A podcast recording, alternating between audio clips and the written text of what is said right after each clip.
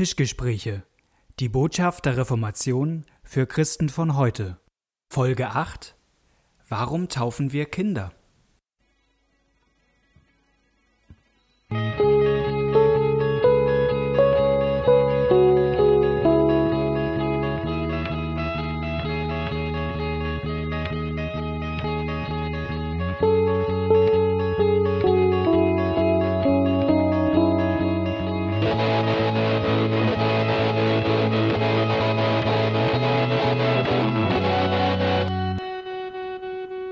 Herzlich willkommen zu den Tischgesprächen. Eine neue Folge. Ich sitze wieder an einem Tisch mit Knut Nippe. Moin mir, Knut. Moin Malte. Mir gegenüber sitzt Pastor Dok, Dok, Pastor Doktor, ne? Pastor Dr. Malte Detje. Schön, dass du hier bist. Schön, dass ihr zuhört. Genau. Toll, dass ihr eingeschaltet habt und wir sind wieder dabei, Fragen zu diskutieren, die ihr uns stellt. Und macht das bitte weiterhin. Sendet uns Fragen zu auf all den Kanälen, die möglich sind. Und wir haben letzte Woche schon eine Frage diskutiert. Vor zwei Wochen, wir senden zweiwöchentlich, Malte. Ups. Ähm, Freudscher. Äh, eine Frage zum Thema Taufe hatten wir und die möchte ich noch einmal vorlesen. Genau, wir sind nämlich nicht ganz fertig geworden. Nee. Wir, wir, haben erstmal die Grundlagen geklärt. Genau, was Taufe so ist. Ja. Aber die Taufe hat auch irgendwas mit Kindertaufe zu tun. Und deswegen die Frage, ja. Wird irgendwo in der Bibel ein Kind getauft? Ich habe bei weitem nicht ausreichend Bibelkenntnis, um das beurteilen zu können. Aber soweit ich eben Bescheid weiß, werden ausschließlich Menschen getauft, die zum Glauben gefunden haben und dies öffentlich und vor Gott kundtun wollen. Für mich macht daher eine Kindertaufe einfach keinen Sinn. Das Kind glaubt nichts. Und die Taufe ist doch ein Glaubensschritt. Ansonsten wird da nur wer bedeutungslos bewässert. Wir haben letzte Woche schon mal versucht, die Grundlagen halt zu klären, ja. was vor, letzt, vor zwei Wochen, was Taufe so ist. Kannst du das nochmal kurz für uns zusammenfassen? Ja, also Taufe ist ein Mittel, ein von Gott gewähltes und verheißenes Mittel, durch das er handelt, durch mhm. das er etwas tut. Wir haben gesagt, dass wenn wir in der Bibel gucken, wenn es um Stellen geht, wo gesagt wird, was ist Taufe, dann ist Taufe immer ein Handeln Gottes. Ähm, und es gibt keine Stelle, wo gesagt wird, Taufe ist ein Bekenntnisschritt oder sowas. Ähm, das muss man rein interpretieren, wenn man das will. Sondern es geht immer um Handeln Gottes, dass Gott uns also dass Gott durch die Taufe mit seinem Sohn Jesus Christus verbindet, dass er Sünden vergibt durch die Taufe, dass er neues Leben, also das Leben Christi uns schenkt durch die Taufe, dass er den Heiligen Geist gibt durch die Taufe, solche Dinge. Ja. Und nun ist die spannende Frage, Kinder taufen? Ja oder nein? Und ich finde, es ist eine spannende Frage und ich finde es gut, dass Leute solche Fragen stellen. Ich finde, wir haben also wir haben ja so eine Leidenschaft für das Thema ja. Taufe, dass man manchmal auch vielleicht auch Angst kriegen kann, uns überhaupt Fragen zu stellen, wenn wir dann so, boah. Ja, genau. Aber macht das. Das ist jetzt hier ein emotionales Thema, weil ich äh, das so toll, mich so freue über dieses Mittel, was Gott da eingesetzt hat. Genau. genau. Aber stellt uns gerne weiterhin viele Fragen. Ähm, Knut, warum? Warum Kinder taufen? Na, ich, äh, möchte nochmal auf die Fragen eingehen. Ähm, ja. Also da steht, soweit ich das sehe, werden ausschließlich Leute getauft und so weiter. Also dieses ausschließlich. Es sollen Leute, in der Frage wird ja intendiert, dass die ausgeschlossen werden, bei denen man es nicht so klar sagen kann. Mich bewegt diese Frage, weil es hier doch im Kern darum geht, wer handelt, auf wen mhm. kommt es an und auch, ist die Taufe vielleicht so eine Art Belohnung? Ja, also muss ich okay. erst glauben und dann belohnt Gott meinen Handel, äh, mein Glauben durch dieses schöne Geschenk der Taufe. Dann ist die Taufe kein Geschenk mehr, sondern eine Belohnung, die, für die ich irgendwie vorbereitet bin. Ja. Und das finde ich nirgendwo. Ähm, ich, also ich glaube, dass die Taufe ein Geschenk ist, was Gott jedem ähm, zugesagt hat, wo er sogar ähm, den Auftrag gegeben hat. Es gibt ja einen Befehl, wir sollen taufen. Ja, Matthäus 28, wir haben uns nicht alle Stellen angeguckt, aber die gehörte dazu. Geht in alle Welt, macht zu Jüngern alle Völker, indem ihr sie tauft und lehrt. Ja, also auch da. Und wenn ich, wenn ich jetzt ein Kind bekomme, ist noch nicht da, aber ist unterwegs, dann möchte ich doch, dass meine Tochter auch zu Jesus gehört. Ja, mhm. und dann möchte ich doch, dass sie dieses Geschenk, ähm, was Gott in der Taufe schenkt, dass sie das bekommt. Und ich möchte auch dieses, dieses Gebot, was er da gibt, möchte ich mit Freude ausführen. Ich möchte, dass sie eine Jüngerin Jesu Christi wird. Also tue ich das, was da steht. Ich taufe sie und lehre sie. Ja, die beiden Sachen gehören ja da zusammen. Jünger wird, man macht Jünger durch Taufen und Lehren. Also das, natürlich gehört die Lehre und das Erzählen dazu. selbstverständlich, äh, das ist für mich also dann ganz selbstverständlich, dass das, was Gott mir geschenkt hat, dass er das auch meiner Tochter schenkt. Und Jesus sagt ja in dieser Stelle auch, taufet sie alle. Ja. Das heißt, wer ist nun eigentlich in der Begründungspflicht, wenn man sagt, Kinder sollen Genau, nicht getauft werden? genau. Jesus sagt, alle sollen getauft werden. Und ich würde ja denken, Jesus hätte ja auch sagen können, taufet sie alle, wenn sie erwachsen sind. Genau, oder wenn sie ihren Glauben bekennen können oder Genau. sowas, ja. Hm? Aber Jesus macht keine Bedingung. Ja, Und die Frage ist, ob es mir zusteht, eine Bedingung zu machen, wenn Jesus es nicht tut. genau.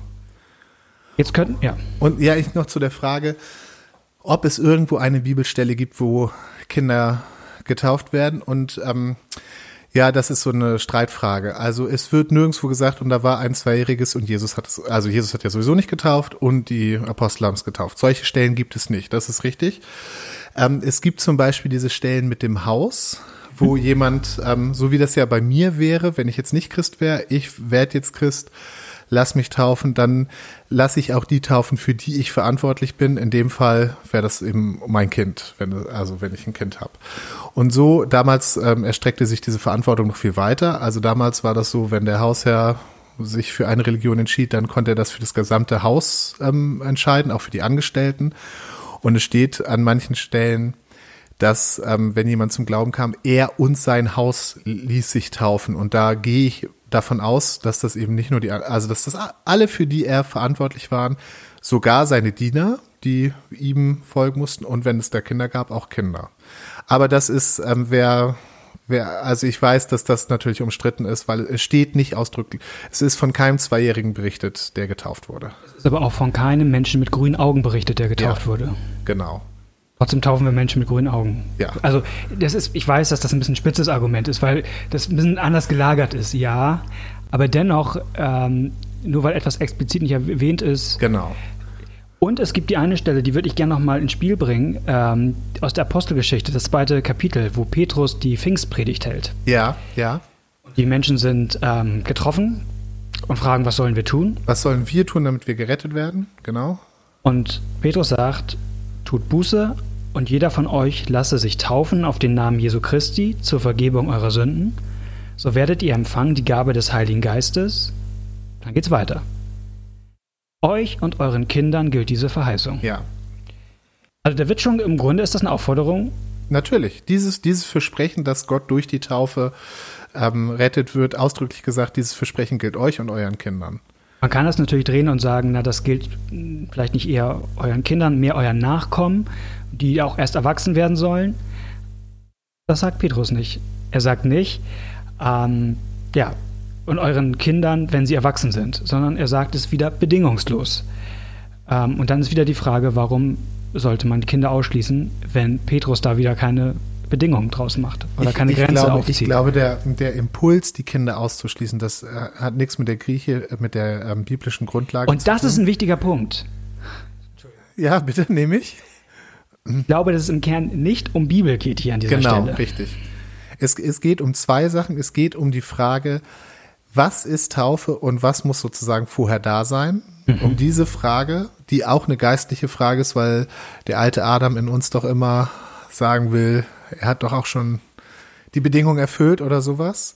Und es geht vielleicht um das Leiden darunter, dass es Leute gibt, die getauft sind und nicht glauben. Und dass man sagt, das möchte ich gerne verhindern. Okay. Ähm, Das kann ich mir auch gut vorstellen. Und dann, und natürlich verhindert man das kosmetisch, indem man weniger Leute tauft. Ja, das, aber das ist so, als würde ich sagen, es, ich kenne, ne, mein, mein, ich habe das letzte Mal mit der, mit der Ehe verglichen.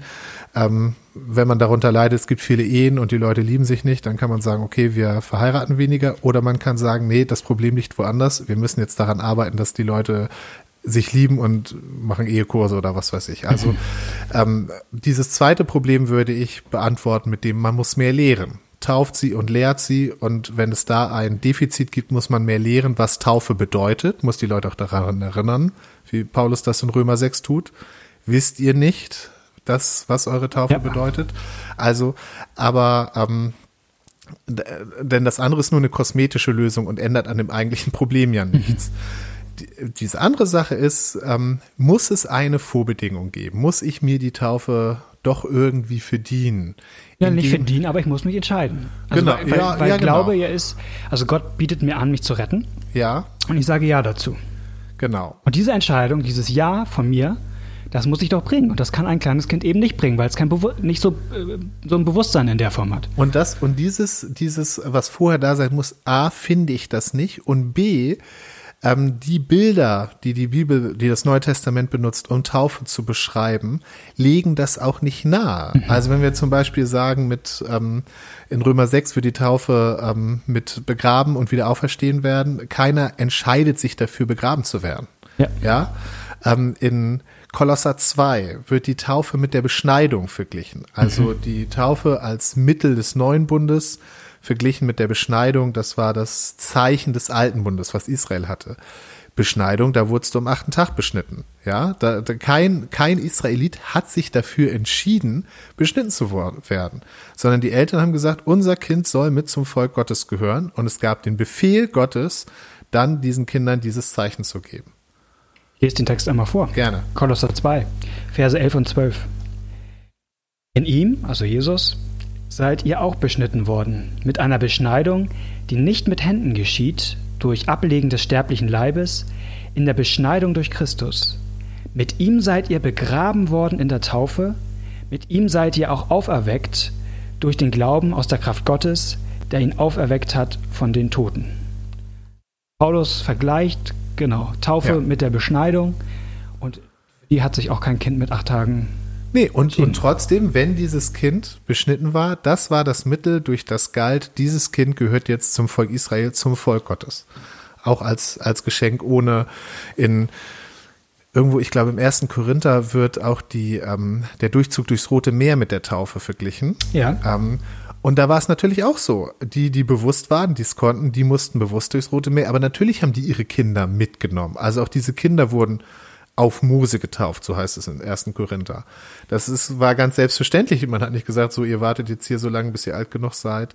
Also alle Bilder, die das Neue Testament benutzt, legen gerade nicht nahe, dass davor eine ähm, Entscheidung passieren muss. Da, wo, da, wo Leute erwachsen sind und wo es ähm, eine Entscheidung nötig ist, klar.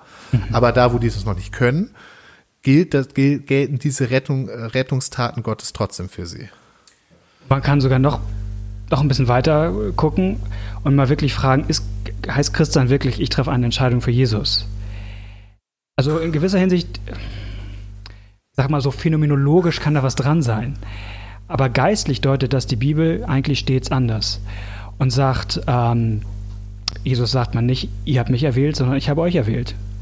Oder Paulus sagt in Epheser 2, ähm, durch Gnade seid ihr selig geworden, ja, durch den Glauben. Ja. Und auch das nicht aus euch, Gottes Gnade Ja. ist es, Ja. damit sich nicht irgendjemand rühme. Weil Paulus ja genau weiß, was passieren würde.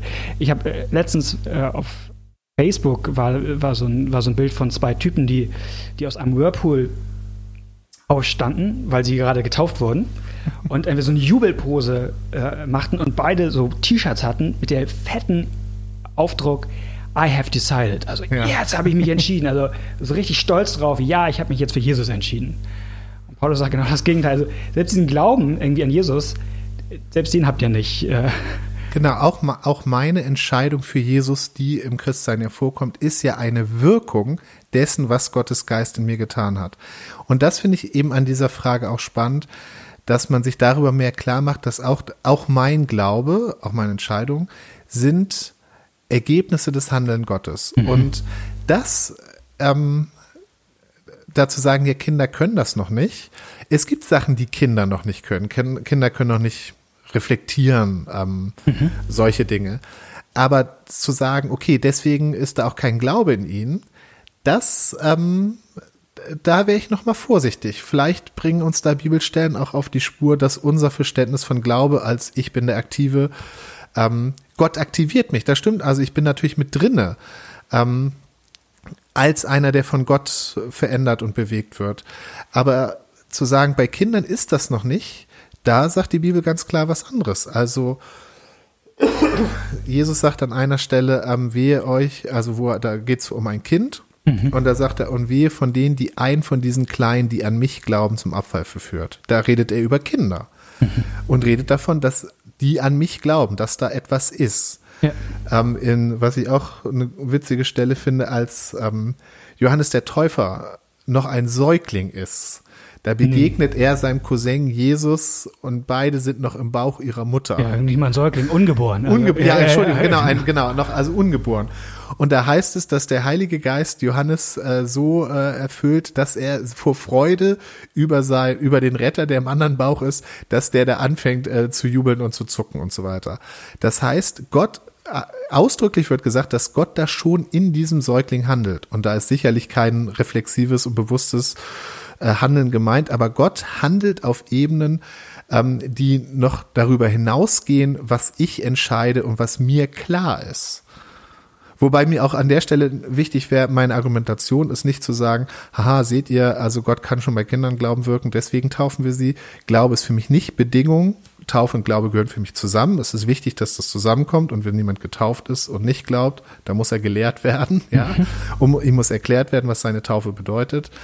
Aber ähm, ich finde, mir ist es wichtig zu sagen, na, vielleicht ist auch unser Ver Verständnis von Glaube zu eng darauf fixiert, was ich entscheide und was ich denke und was mhm. ich begriffen habe. Es gibt ja Leute, die sagen, ja, ich glaube nicht, weil das und das verstehe ich nicht. Und haben trotzdem ein großes Vertrauen in Gott. Ja. Und halt der Bogen zum letzten Mal. Taufe ist etwas, das Gott tut. Ja. Durch das er mir etwas schenkt. Also eben gerade nicht etwas, das an irgendwelche Leistungen meinerseits äh, genau. gekoppelt ist. Ähm, wir führen ja manchmal so Vorgespräche vor diesen äh, ja. Episoden. Und da hast du mir gesagt, wenn ich dir mit einer Bibelstelle komme, dann gehst du auf die Palme. Ja. Markus 16, 16. Was ja. steht in Markus 16, 16? Ja, Markus, das kommt häufig als Argument. Wenn du lange mit Leuten darüber redest, sagen sie dann zum Schluss. Aber in Markus 16, 16 steht, wer glaubt und getauft wird, der wird gerettet. Da steht doch ganz klar drin, erst musst du glauben, dann wirst du getauft. Und das ist äh, zum Teil amüsant, zum Teil ermüdend, zum Teil traurig. Ähm, kleine Nebenbemerkung, interessant finde ich, dass hier die Taufe mit, mit der Errettung auch in Verbindung gebracht ja. wird. Ja, das ja. war schon mal ähm, Im ersten Petrusbrief. Im ersten Petrusbrief hatten wir letzt, 21, letzte Woche. Letzte Woche. Letzte aber, zwei Wochen. aber diese, dieses Argument, wer glaubt und getauft wird, soll bedeuten, du musst erst glauben, damit du getauft werden darfst. Das, ich habe dir gesagt, dass mich das immer wieder auf die Palme bringt, weil nie im Deutschen hat das Wort und die Bedeutung erst das und dann das. Nie. Also wenn selbst diese Leute, die mir das sagen, ähm, weil sie eine bestimmte Tauftheologie haben, wenn ich, wenn die mich bitten würden, gibst du mir mal Salz und Pfeffer und ich gebe ihnen erst Pfeffer und dann Salz, würden die nicht sagen, hey, hey, hey, ich habe doch gesagt, gib mir Salz und Pfeffer. Ja, das, das ist, es heißt beides zusammen. Das heißt es. Aha. Aber in dieser Stelle, nur in dieser Stelle, erfinden die eine grammatikalische Regel, dass das heißt zuerst das eine und das andere. Die nur an dieser Stelle gilt, die gilt auch an anderen Stellen nicht. Wenn in Matthäus 28 steht, mache zu Jüngern alle Völker, indem ihr tauft und lehrt, heißt das natürlich nicht für die. Na, man muss die Leute erst taufen, bevor man sie lehrt. Bevor man überhaupt was von Jesus ja. erzählen darf, muss man erst getauft genau. sein. Genau. Oder in Kolosser 2, wo auch erst die Taufe und der Glaube steht, ja, ähm, was wir, die Stelle, die wir eben hatten. Da würde auch nie jemand auf die Idee kommen, nein, die Reihenfolge ist wichtig, es muss erst Taufe. Aber an der Stelle auf einmal gibt es die neue grammatikalische Regel, die nur hier gilt. Wie, und das nervt mich. Also, wichtig ist an dieser Stelle, es gehört natürlich beides zusammen. Taufe und Glaube soll nicht auseinandergerissen werden, sondern ist aufeinander bezogen. Und den Fehler machen sowohl die, die sagen, ich brauche nicht glauben, ich bin ja getauft, die reißen es auseinander, als auch die, die sagen, wir reißen es so auseinander, dass du erst glauben musst, damit du dann getauft werden darfst. Auch das ist ja ein Auseinanderreißen. Nein, beides gehört zusammen und ist aufeinander zu beziehen. Ich habe einen kleinen Buchtipp. Ja. Ähm, Wer des Englischen mächtig ist und gerne mal was über Taufe lesen möchte, gibt ein kleines Büchlein, findet man, äh, ähm, das heißt Scriptural Baptism. Scriptural Baptism und ist von einem äh, finnischstämmigen Menschen mit einem etwas unaussprechlichen Namen geschrieben worden. Er heißt Uras Sanivara. Also unter Scriptural Baptism findet man es. ist ein kleines Buch. Ist ein äh, auf Englisch, zwischen auch schon einige Jahrzehnte alt, ein fiktiver Dialog zwischen John Bapstead und Martin Schaltfont, wo im Grunde zwei Männer miteinander diskutieren und die Argumente der baptistischen Seite und der klassisch christlichen Seite ähm, gegeneinander äh, ja, abgewegt werden.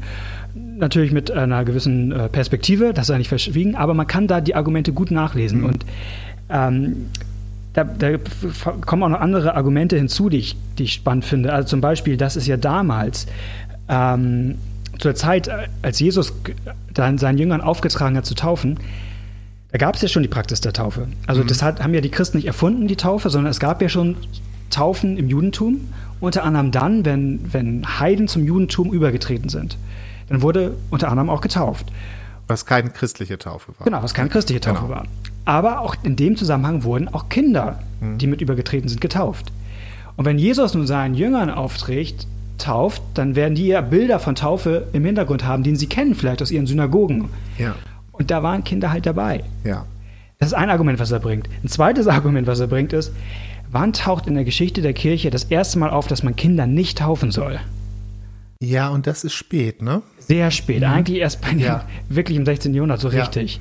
Es gibt vorher schon einen, äh, ähm, Tertullian sagt, auch Kinder nicht taufen. Aber er hat ein anderes Argument dafür. Sein Argument ist nämlich, weißt du es? Nee, ich weiß aber das Problem, auf das er sich bezieht. Aber Problem ist ja, wenn man die Kinder so früh tauft, die werden ja noch sündigen in ihrem Leben. Genau. Mhm.